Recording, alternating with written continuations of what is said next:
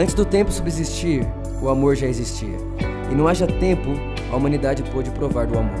No tempo chamado 2017, o amor se manifestou em São Caetano. Então o amor nos uniu, e o seu amor se multiplicou em cada um de nós.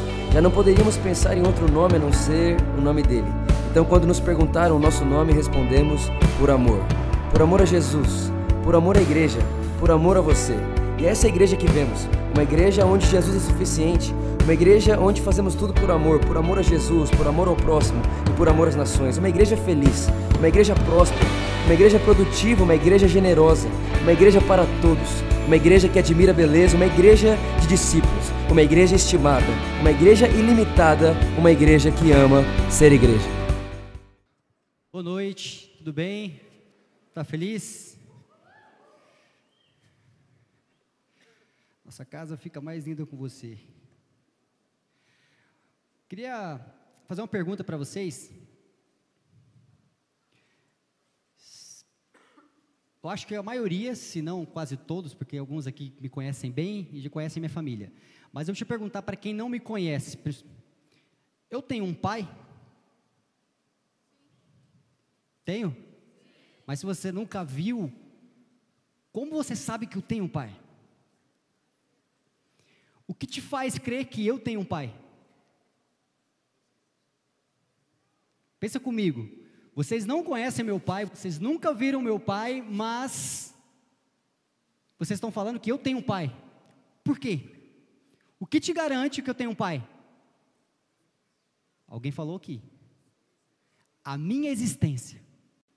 Sabe de uma coisa? O que garante a presença de um pai é o filho. Filho comprova, garante a presença do pai. Vocês não conhecem meu pai, vocês nunca viram meu pai, mas o fato de eu estar aqui, você fala, você tem um pai, Tiago. Primeira coisa que eu quero que a gente pense a respeito disso, que o que garante a presença do pai é o filho. Vocês, isso, o fato de eu estar aqui prova que eu tenho um pai. E é interessante que isso mostra meu eu já falei essa história um pouquinho para vocês. Eu vim de outro estado, meus pais moram em outro estado. Sou de São Paulo, mas moramos em outro estado e agora nós moramos aqui e meu pai mora num estado bem longe. E aí, uma vez, quando a gente se mudou, logo que a gente se mudou para São Paulo, meu pai escreveu nas redes sociais uma frase mais ou menos assim: Posso não saber onde os meus filhos estão, mas sei onde eles não estão. Posso não saber o que os meus filhos estão fazendo nesse momento, mas eu sei o que eles não estão fazendo. Isso significa que eu não sou apenas a imagem do meu pai, ou seja, quando vocês olham a mim, vocês sabem que eu tenho um pai, mas agora eu tenho também a atitude moral do meu pai, pelo simples fato de ele saber o que eu não faço dele saber como eu não me comporto. Ele não precisa saber onde eu estou, ele sabe onde eu não estou, onde eu não iria.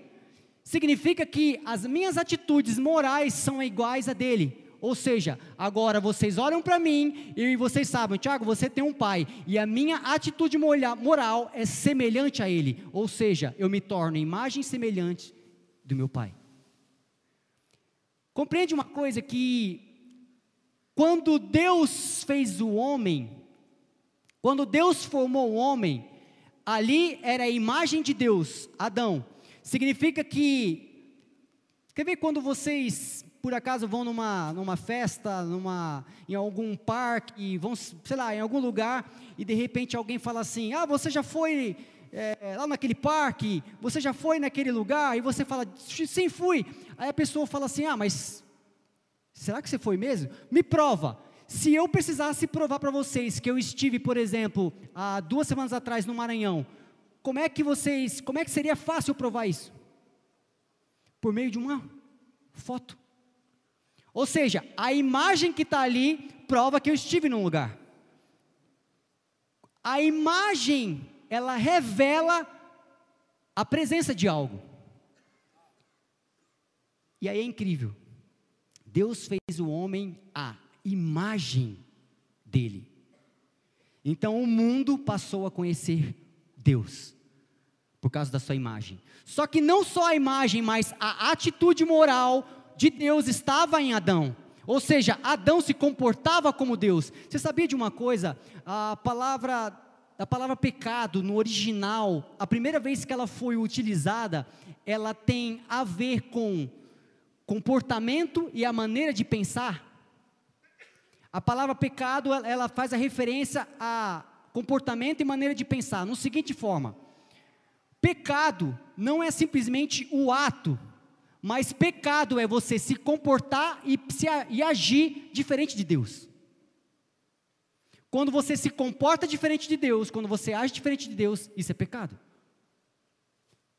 É como se de repente eu desrespeitasse alguém, como se eu fizesse algo de errado. A minha atitude, na verdade, ela é, o meu comportamento foi diferente de Deus.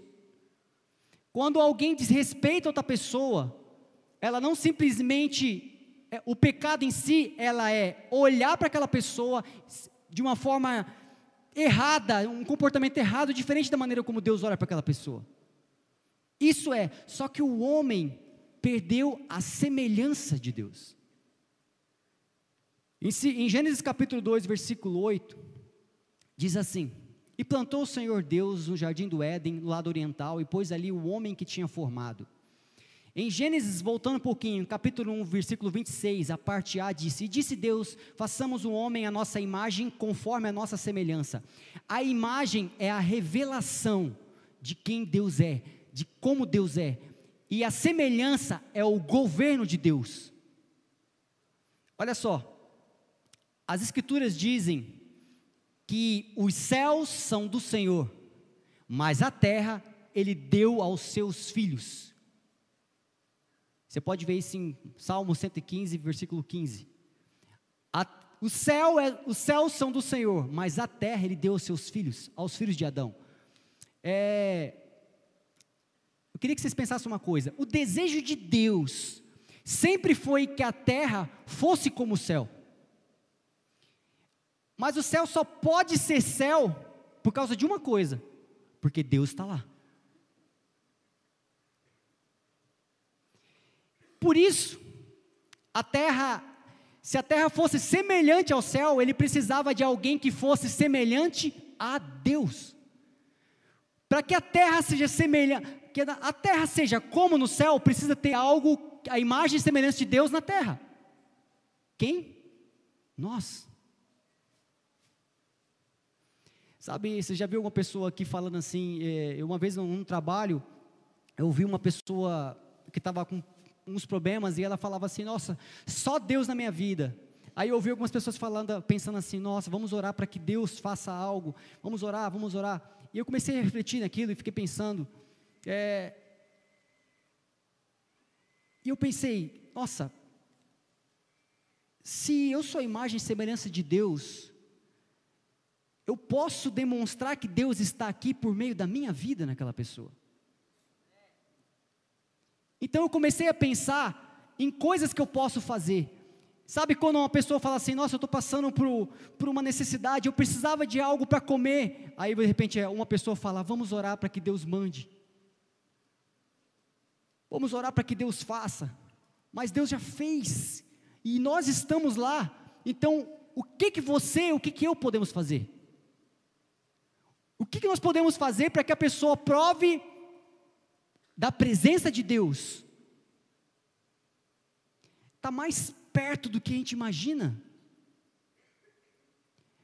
Uma vez me perguntaram assim, é, eu conheci uma pessoa que ela não acreditava em Deus, e ela era bem relutante assim, então eu mostrava, tentava mostrar para ela na, nas escrituras que Deus existe, e aí e não dava certo.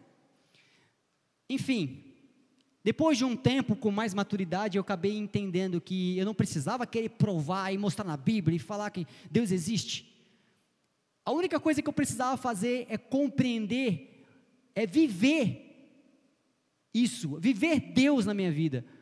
e até ao, viver ao ponto daquela pessoa falar: Eu não creio em Deus, e na vida dela era olhar e não achar Deus, mas que seja impossível ela olhar para a minha vida e não ver Deus.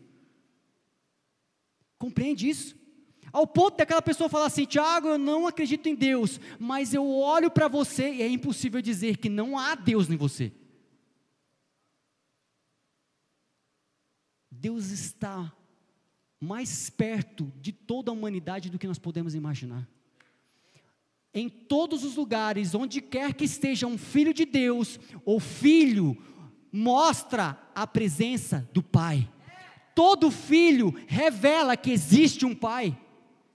Ou seja, aonde quer que você esteja, as pessoas vão olhar e falar: Olha, eu não sabia que Deus existia, mas quando você chegou aqui, eu sei que Deus existe. Eu sei que existe um pai, porque eu estou vendo um filho. Compreende isso? Quando quando Deus fez o jardim e, e deu, ou seja, confiou a, a, o jardim a Adão, Adão era, eu já falei isso uma vez, mas só para a gente poder pensar um pouquinho, Adão era como um jardineiro, onde ele, ele tinha um prazer no crescimento. Todo jardineiro tem prazer no crescimento. Eu estava lá no Maranhão, onde meus pais moram, e, e, meu pai e a mãe tinham umas plantinhas lá, e era engraçado que meu pai, no meio do, do dia dele, assim, por mais que ele tinha que correr para o trabalho, fazer algumas coisas, ele parava um, um certo horário, pegava um, um jarrinho de água e ia lá e regava as plantinhas. E eu ficava pensando, no primeiro dia tudo bem, no segundo, mas eu fiquei lá mais ou menos uma semana, e todos os dias ele fazia aquilo. E uma coisa interessante, aquela plantinha não daria nada de retorno para ele. Só que o prazer dele é no crescimento daquela planta, daquela planta. Ele tinha o prazer no crescimento dela, e isso é o que o jardineiro faz. Só que o homem, quando caiu, o homem deixou de ter o prazer no crescimento e passou a se preocupar com, de acordo com as suas necessidades agora eu preciso plantar para mim comer. Então o homem passou a se posicionar como uma pessoa que cultiva para ter um resultado, como se fosse um agricultor. Nada de errado nisso, mas a mudança de alguém que não se preocupava com o dia de amanhã, porque tinha toda, totalmente a presença de Deus ali, agora se preocupou com o dia de amanhã. Eu preciso suprir as minhas necessidades. Então, vou plantar, esperar que isso cresça para eu poder comer. Então o homem mudou isso. Só que o que é interessante é que hoje, por necessidade, o homem passa a criar, por exemplo, ONGs para cuidar de animais, para cuidar de tantas outras coisas. Por que, que o homem passou a se preocupar por necessidade a cuidar de a criar ONGs? Porque talvez os filhos de Deus não estejam se posicionando e governando. Porque talvez os filhos de Deus não estejam governando. Então, já que não tem governo sobre o mundo, então alguém pensa e vai falar assim: vamos criar uma ONG. Alguém teve que parar para pensar e formar uma ONG, mas na verdade tudo deveria ser um governo, como é no céu, a gente fazer aqui na terra. Talvez falte dentro de um ambiente de trabalho, talvez o desgoverno daquele lugar, está uma bagunça aqui. Opa, peraí, se você está lá, vamos colocar em ordem, porque você nasceu para governar. Aonde quer que seja, quando você ouvir assim, está uma bagunça essa casa, peraí, deixa eu me posicionar, porque eu nasci para governar. Ah, no meu trabalho está uma bagunça, um ótimo lugar para você governar. Certa vez eu vi um, li num livro que tinha um, uma empresa de calçados que queria vender sandália. Então, eles estavam indo para grandes cidades, metrópoles e vendendo sandálias. Então, um daqueles vendedores falou assim: Olha, eu gostaria muito de ir para uma região, e, e ele apontou uma região no mundo onde as pessoas não tinham calçados. E aí eles falaram assim da empresa: Você tem certeza que você quer se deslocar para um lugar onde a cultura ninguém usa sandália? ele falou: se não usa, é o melhor lugar para apresentar a sandália. Toda vez que você vê um local completamente desorganizado, bagunçado, é o melhor lugar para você apresentar o governo dos céus. E viu Deus que de repente, a Bíblia fala que o Espírito Santo pairava sobre a face das águas. Ou seja, não tinha forma, era vazio e não tinha nada. E de repente, haja. E viu Deus que era bom. E quando você chegar num lugar que está completamente bagunçado, que vocês lembrem-se disso. Haja organização aqui. Que haja o governo de um filho. Em 1 Coríntios, capítulo 4, versículo 20, diz assim: Porque o reino de Deus não é só discurso, é sobretudo viver pelo poder de Deus. Eu quero que a gente entenda que, será que a gente fala muito? Nossa, nós falamos muito, falamos muito, falamos muito, mas a Bíblia fala que o poder, que o reino de Deus não é só discurso, mas é poder de Deus. Existe um poder nas mãos dos filhos que todo lugar que está completamente desorganizado, nós podemos falar: haja organização, haja prosperidade, haja luz. E é impossível que essas pessoas não vejam quanto é bom isso. Sabe de uma coisa, igreja? O que esse mundo precisa é só conhecer cada um de vocês. O que o mundo precisa é que os filhos governem é que os filhos passem a ter prazer simplesmente no crescimento. Mas por que você passa tanto tempo investindo na vida dessa pessoa? Porque eu amo ver pessoas crescendo. Eu amo ver pessoas se desenvolvendo. Eu amo ver pessoas prosperando cada dia mais. Eu amo ver sorriso no rosto das pessoas, simplesmente por causa disso. Mas você sabe que essa pessoa não vai te dar nada em troca. Eu tenho um prazer no crescimento. Mas e as suas necessidades? Ah, se Cristo não me falta, nada me falta.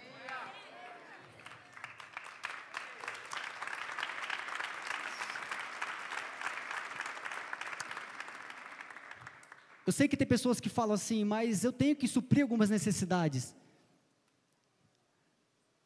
Mas sabe, quem se move por necessidade, acaba não vivendo por propósito.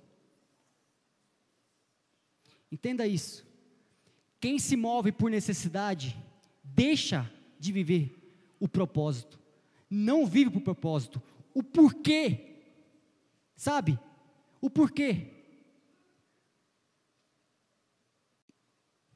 Quem se move por necessidade, vive pelo fato do que está enxergando. Ah, está faltando isso na minha vida, está faltando aquilo, e vive em prol disso. E não por um objetivo.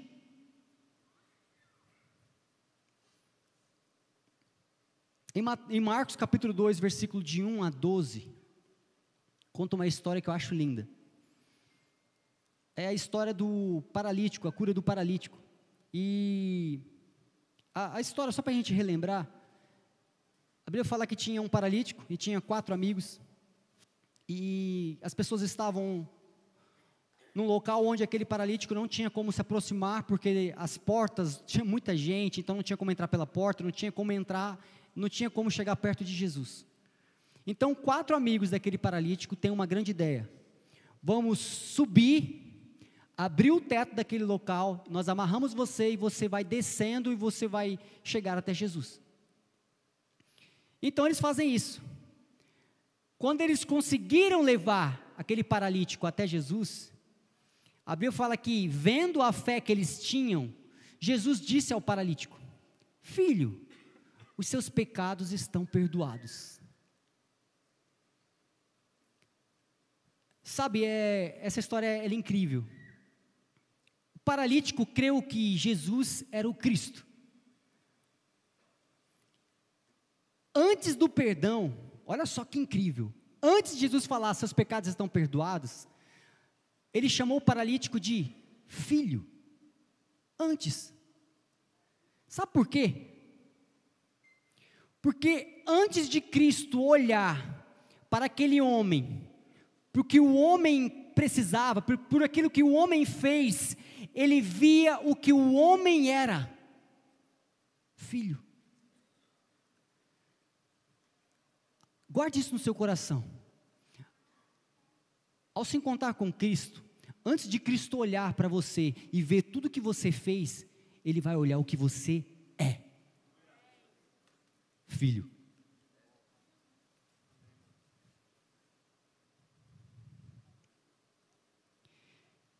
E o olhar de Cristo nunca, nunca se volta para como você está, como eu estou, mas sim para quem nós somos. E nunca é um estado, o estado da pessoa em que ela se encontra não é capaz de mudar a essência dela. É como se nós estivéssemos num vidro de perfume completamente quebrado, todo o vidro quebrado, mas o que está dentro estivesse intacto. Eu te pergunto, o que vale mais? O vidro quebradinho, a embalagem toda machucada ou o que está dentro? O que vale mais, até nessa garrafa que vocês estão vendo segurando na minha mão? Depois que eu beber o que tiver dentro, ou seja, o que contém a essência, o que está fora eu acabo jogando fora. Sabe de uma coisa, a gente a gente olha para um paralítico e Cristo via um filho. Você olha para um pecador e Deus vê filho. Você vê para uma pessoa que é, erra e Cristo olha para o filho.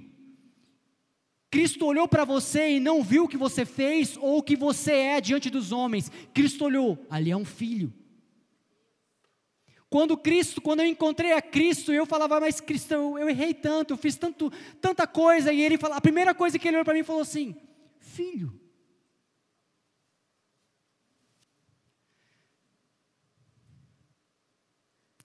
Sabe, em, em 2 Coríntios, capítulo 12, versículo 10, tem um, um, um versículo muito conhecido. Porque quando eu estou fraco, então sou forte. Vou repetir. Porque quando estou fraco, então sou forte. Sabe de uma coisa? É quando você está fraco, quando na verdade eu, eu estou fraco, é que eu me lembro que eu sou forte, porque Cristo é forte.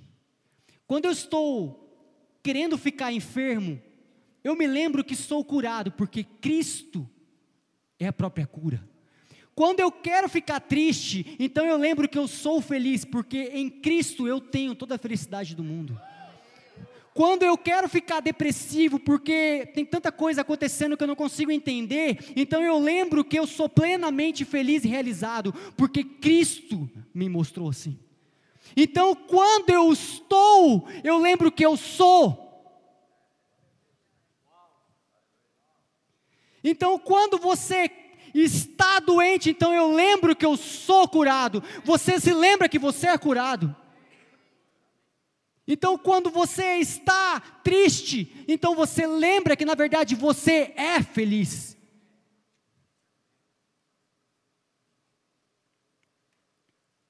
Naquela história do paralítico, aconteceu algo incrível.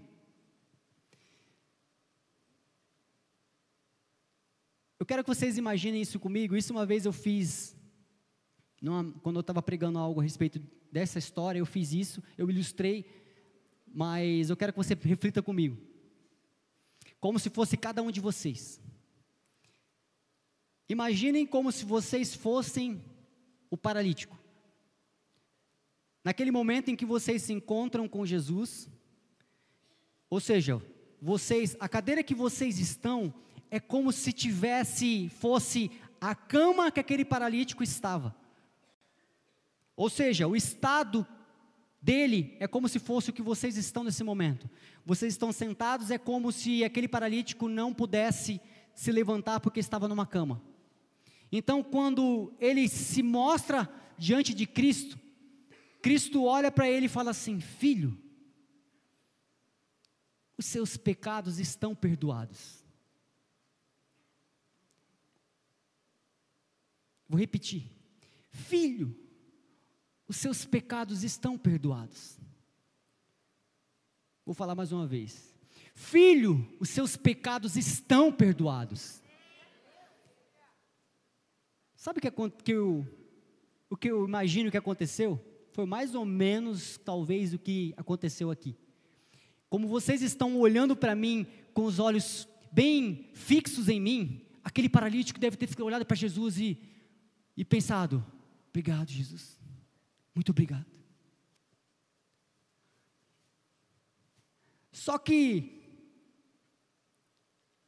se aquele paralítico tivesse realmente compreendido o poder do perdão dos pecados, aquele paralítico teria tomado uma atitude diferente. Filho, os seus pecados estão perdoados. E imediatamente aquele paralítico se levantaria.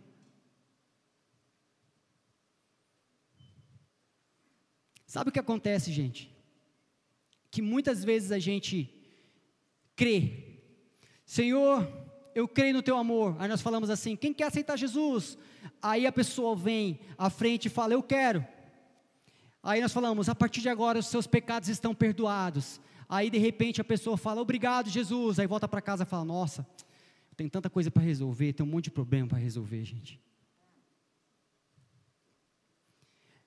É como se fosse o perdão dos pecados fosse uma parte da vida e depois tinha as outras que você tem que resolver. Que aquele paralítico falou: oh, Senhor, muito obrigado, meus pecados estão perdoados, mas é, eu continuo deitado. Eu queria andar. Aquele paralítico não entendeu que se o homem, se o filho do homem é capaz de perdoar pecado, imediatamente todos os problemas daquele homem seriam resolvidos.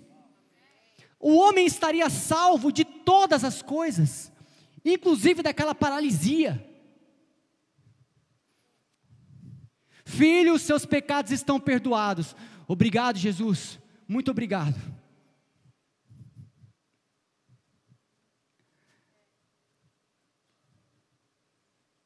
No dia que você se encontrou com Cristo, Ele te disse assim: Filho, seus pecados estão perdoados.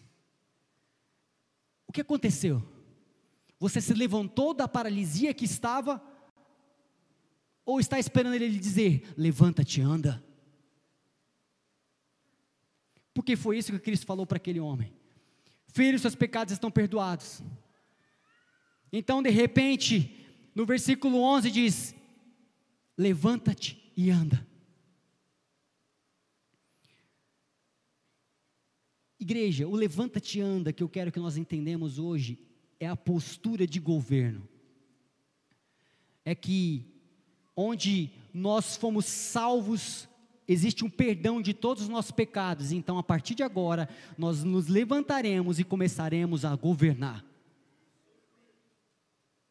Todas as coisas, e em todo lugar que você estiver, vai ser como é no céu, será na terra.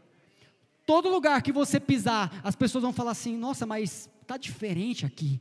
Existe um, um ambiente diferente aqui.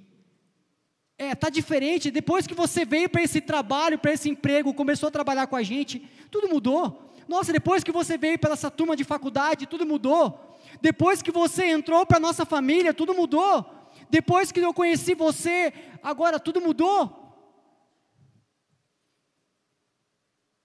Sabe a postura de governo? O levanta-te anda. Eu quero te dizer uma coisa: o governo é o pré-estabelecimento do reino. Quando você governa, as pessoas veem, enxergam o reino. E o governo, todo governo, revela o reino. Em 1 João capítulo 5, versículo 4, fala assim: Porque todo que é nascido de Deus vence o mundo. E esta é a vitória que vence o mundo, a nossa fé. Eu quero compartilhar uma ilustração com vocês que, que eu acho demais, eu gosto demais dela. Eu gosto de, de futebol e não sei quantos gostam, se vou, vou contar como funciona para que vocês, de repente alguém não entende muito de futebol, vai, vai compreender um pouquinho. É, dentro de um campeonato de futebol, só existe jogo entre um time contra um outro, porque eles precisam ter um resultado no final para saber quem ganhou o jogo, para pontuar essa pessoa.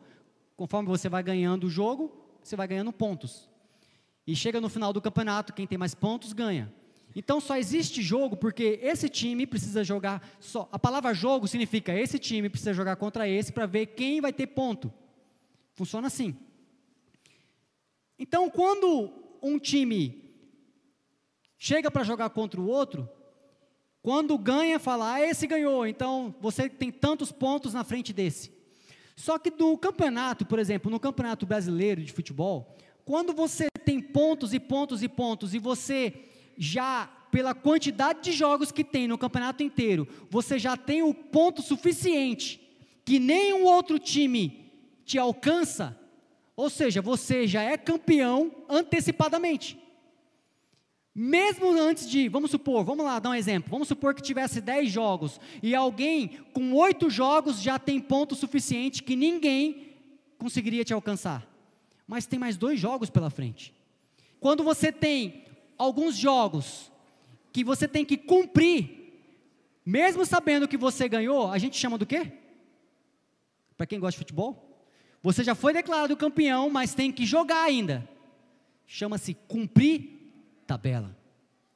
Ou seja, mas eu já não tenho ponto suficiente para ser declarado campeão? Sim, mas por que eu tenho que jogar? Porque você tem que cumprir tabela. E para que, que funciona isso? É para que os outros times vejam no final em que posição vai, vai, vai ficar. Agora, olha só que interessante. Nós lemos agora em 1 João capítulo 5, versículo 4 aqui, porque todo que é nascido de Deus vence o mundo. E essa vitória que vence o mundo, a nossa fé. Sabe de uma coisa? Se, se você, que é nascido de Deus, vence o mundo, significa que você não precisa mais jogar. Sabe o que nós estamos fazendo? nesse exato momento? Cumprindo tabela. Eu não jogo mais, irmão. E nem você. Nós estamos fazendo aqui é cumprindo tabela. Nós já vencemos o mundo com Cristo. Então é o seguinte, nós só estamos chegando esperar, esperamos, só estamos esperando chegar ao final do campeonato para que o mundo olhe e fale assim, Tiago, você foi declarado vencedor. Eu já sabia. Irmão, é tão bom cumprir tabela com você. Agora eu te pergunto uma coisa: se eu já sei que eu venci o mundo e você também já venceu o mundo, existe disputa entre nós dois? Não. Então, irmão, nunca, mais nunca haverá qualquer tipo de disputa comigo, com você. Você é tão incrível quanto eu, irmão. Nós já vencemos o mundo. Mas, Tiago, aquela pessoa, ah, eu quero ser como aquela pessoa. Olha, ela é incrível. Eu até quero aprender com ela coisas novas. Mas eu não preciso ser como ela. Eu já sou como Cristo. Mas você viu o que ela faz? É, então, ela faz algumas coisas que eu até não sei fazer, mas eu sei algumas coisas que também talvez ela não sabe. Isso é bom porque nós somos corpo, cada um tem uma função dentro do corpo. Igreja, o que o mundo precisa conhecer é a melhor versão de você, que é o que está em Cristo. O que o mundo precisa conhecer é você. O que o mundo precisa é dos vencedores que Cristo gerou naquela cruz. Nós estamos aqui numa reunião de vencedores, de pessoas incríveis. Quando eu tenho fé, eu participo do governo desse mundo. Eu não jogo, porque só joga quem, quem não tem certeza de que vai ganhar. Irmão, só joga quem não tem certeza de que vai ganhar. Porque quem entra num campo para jogar, sendo que já foi declarado vencedor, só cumpre tabela. Irmão, não esqueça disso. É como se aparecesse um problema na minha vida e eu falasse: ah, o que aconteceu? Cristo já venceu o mundo. Isso aqui eu vou vencer. Mas, Tiago, apareceu outro problema. Mais um que eu vou vencer. Porque, irmão, eu te perguntar uma coisa: todos os problemas que você teve no passado seu foram resolvidos? Sim. E todos que virão?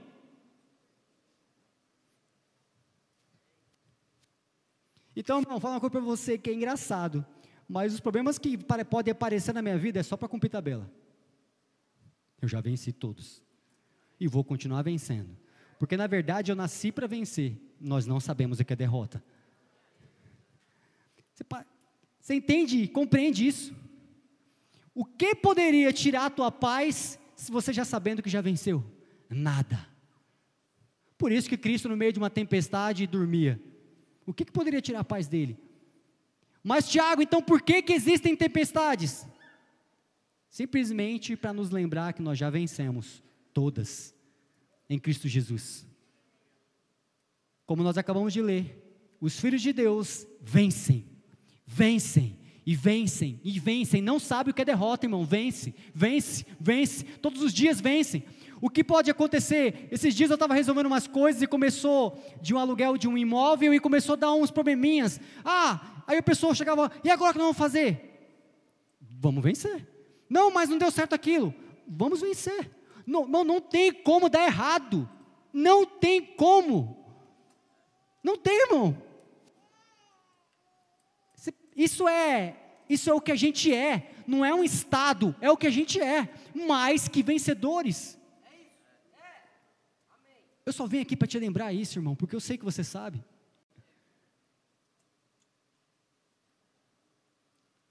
Sabe o que é mais revelador nisso? É que é que aqui é uma reunião de filhos que nós nunca competimos entre nós. Porque só tem vencedores.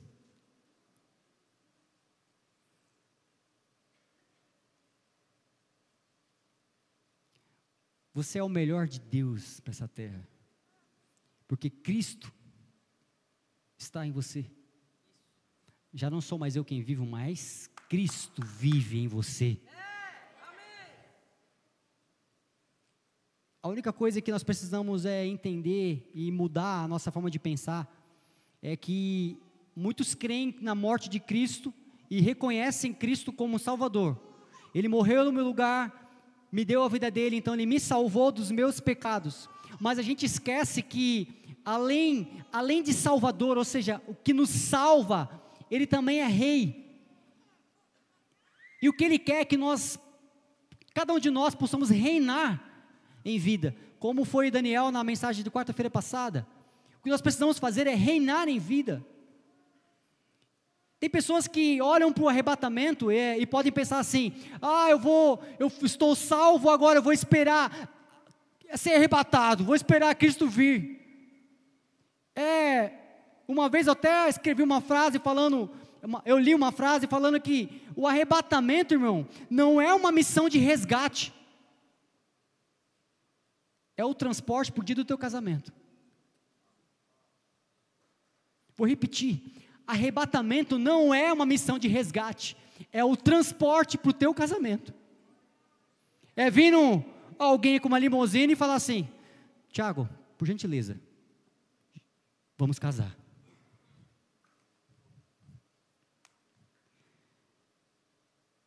Mas quem vive para ser resgatado, vive esperando e crê na vinda de Jesus, do seu Salvador, ele crê que foi salvo, ele tem esperança de uma vida boa, mas vive se conformando com tudo. Ah, a vida é difícil. E deixa para desfrutar quando estiver com Cristo, ao lado de Cristo. Mas quem vive como noiva, a noiva de Cristo sabe que é amada e por isso está se preparando para o seu noivo.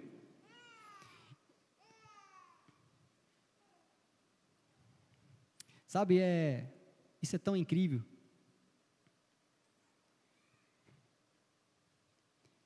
Só existe um casamento depois de um pedido de casamento. Ou seja, você pede e depois você casa. Para muitos, a cruz foi algo terrível que aconteceu. E eu sei que realmente foi no corpo de Cristo. Só que a ressurreição de Cristo é Cristo falando assim: Você quer se casar comigo? É o nosso pedido de casamento. E de repente, quando falaram assim, você quer aceitar Jesus? E eu num dia sentado como você neste lugar. Então eu disse, sim! Então eu disse sim para o meu noivo. Eu disse sim para a cruz. Eu disse sim para Cristo. Em Apocalipse capítulo 19, versículo 8, diz assim: E lhe é dado vestir-se de puro linho fino, porque o linho fino são as obras justas dos santos. Ou seja, à medida que eu vou vivendo e governando aqui na terra, eu estou tecendo o meu vestido de casamento. À medida que o Tiago vive, à medida que você vive, à medida que as coisas vão acontecendo todos os dias e mais pessoas vão conhecendo do amor de Cristo por meio da sua vida, nós estamos tecendo, costurando o nosso vestido de casamento, até que um dia venha a nossa limusine e fala: Hoje é o dia do nosso casamento.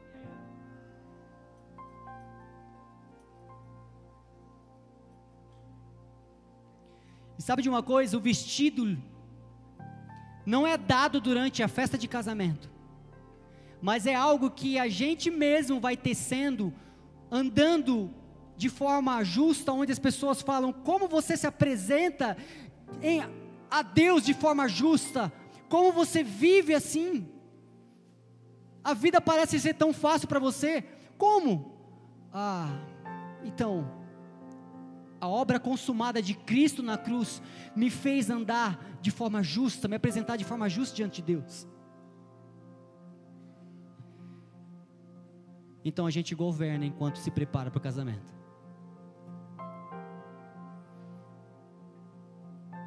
Fique de pé no seu lugar, gentileza. Quem pode?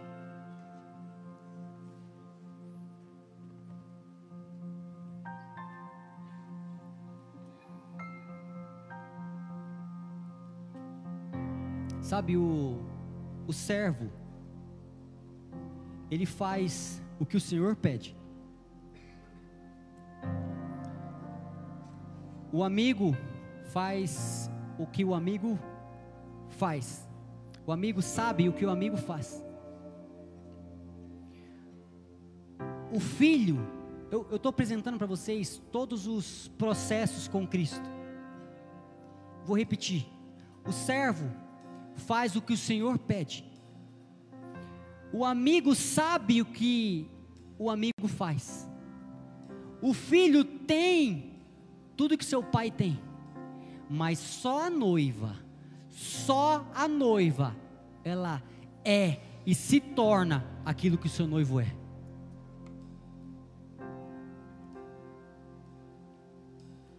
Por isso que hoje eu sou como ele é porque eu me tornei um com Ele. O que Ele é, eu sou. O que Ele é, você é. Quando eu vi você se levantando aqui, eu lembrei novamente da história do paralítico. Filhos, seus pecados estão perdoados. Então, como vocês fizeram, se levantando, crendo que na verdade, se meus pecados estão perdoados, existe um pacote de coisas onde o perdão dos pecados me salva de todas, todas as coisas. Então, nós nos levantamos nossa paralisia para começar a governar.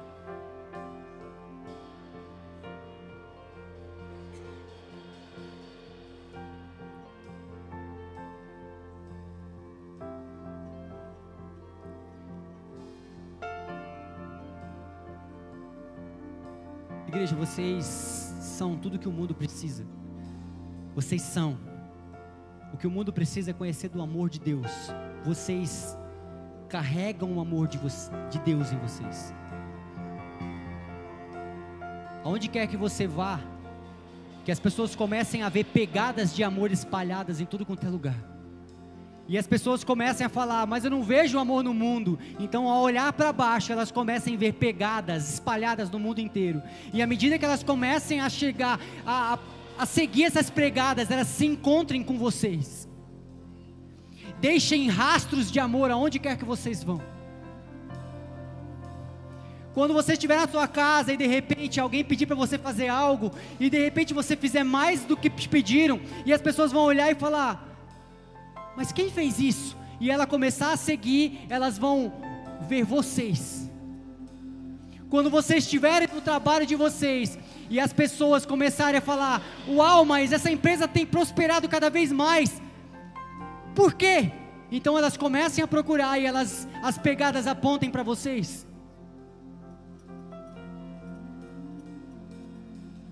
Governem, igreja. Governem. Que vocês sejam um potinho de amor em tudo quanto é lugar. Um potinho de amor espalhado no mundo.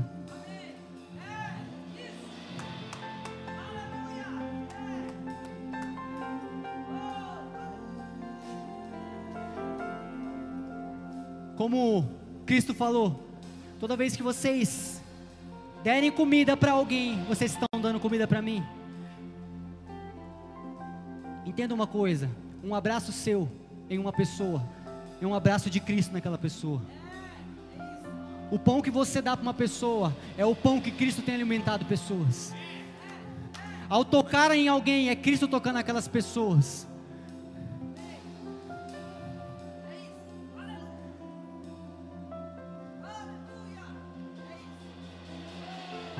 Cristo em vós. Cristo em vós. Cristo em vós. É esperança para toda a humanidade. E se alguém perguntar assim, lembra quando a minha pergunta que eu fiz no início? Vocês podem dizer que eu tenho um pai? E vocês falaram, sim, Tiago, você tem um pai. E eu perguntei, por quê? Porque você está aqui, Tiago. Então, quando o mundo perguntar, eu não estou vendo Deus, aí você diz, olha para mim. Mas eu não enxergo Deus, olhem para mim. Onde está Deus? Olhem para mim. Porque todo filho revela a presença do Pai.